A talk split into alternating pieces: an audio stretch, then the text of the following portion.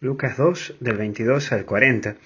María nos lleva a la luz para que descansemos en Él. Por eso el primer punto es la candela. Hoy como iglesia celebramos el Día de Nuestra Señora de la Candelaria. Aprovecho para saludar a todas las que se llaman candela.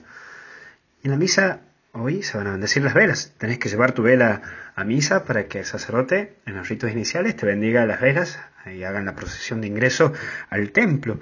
Bueno, es una linda presencia que tenemos como iglesia, porque es la representación a la cual presentan al niño Jesús en el templo.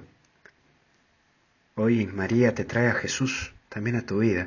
Quiere entrar en procesión y ponerle luz. Se tiene que ir de vos la oscuridad de la confusión, esa oscuridad de el no saber para dónde disparar, para dónde ir, y la frialdad que te trajo la tristeza, eso que te ha llevado a convertirte en un robot, en un burócrata con patas. Tenés que ser una persona de luz, que ilumina, que da calor. Ante una sociedad que está oscura, vos sos luz. Vos estás llamado a iluminar. Olvídate.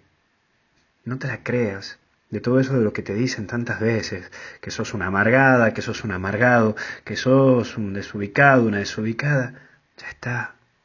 Hoy yo te digo que vos sos luz y que tenés que iluminar y que si lo tenés al Señor, metele pata, seguí adelante, luchala, enfrentala a la vida, porque tenés mucho para dar. Pero también entra Simeón, un personaje interesante, ese hombre que tenía la esperanza bien clara, esperaba ver al Mesías.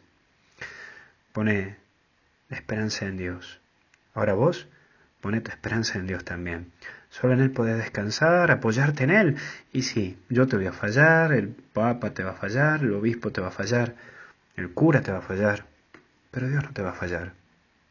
Dios nunca te va a fallar y, y pones tu esperanza solo en Él. Pones tu esperanza en Él.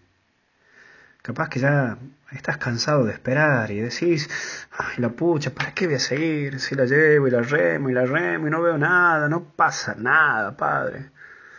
Te entiendo. A mí también me pasa muchas veces lo mismo, que digo, oh, ¿hasta dónde? ¿Y hasta cuándo? ¿Y hasta cuándo? ¿Y hasta dónde? Yo creo que eso pensaba también Simeón, ¿no? En algún momento. Te entiendo, porque lo mismo le pasaba a él. Confía en el Señor, abandonate en Él. Mira, Simeón llegó a su vejez y había puesto toda su confianza en Dios y lo pudo ver al Señor. Lo pudo ver a Jesús y tenerlo entre sus manos. Qué alegría y qué gozo habrá sentido. Bueno, vos también tarde o temprano vas a tener a Jesús en tus manos y vas a poder mirar al cielo y puedes llegar a decir, ya puedo quedar en paz.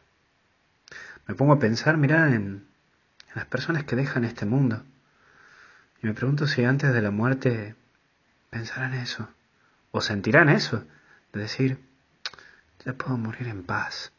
Ya lo he visto al Señor, lo he visto al Señor en mi hijo, lo he visto al Señor en mi familia, lo he visto al Señor en mi ministerio, en todo lo que he dejado en el sacerdocio.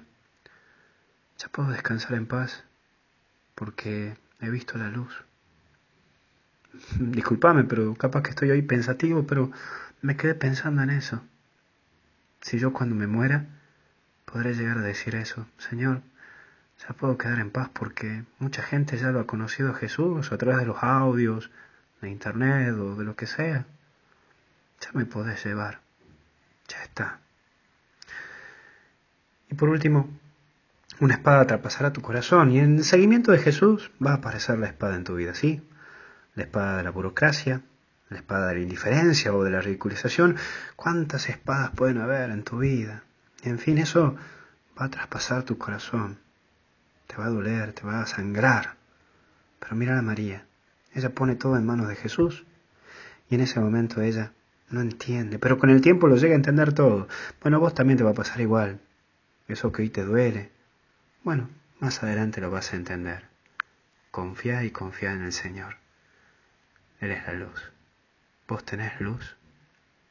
Que Dios te bendiga en el nombre del Padre, Hijo y Espíritu Santo. Cuídate mucho y fuerza, que Dios está con vos.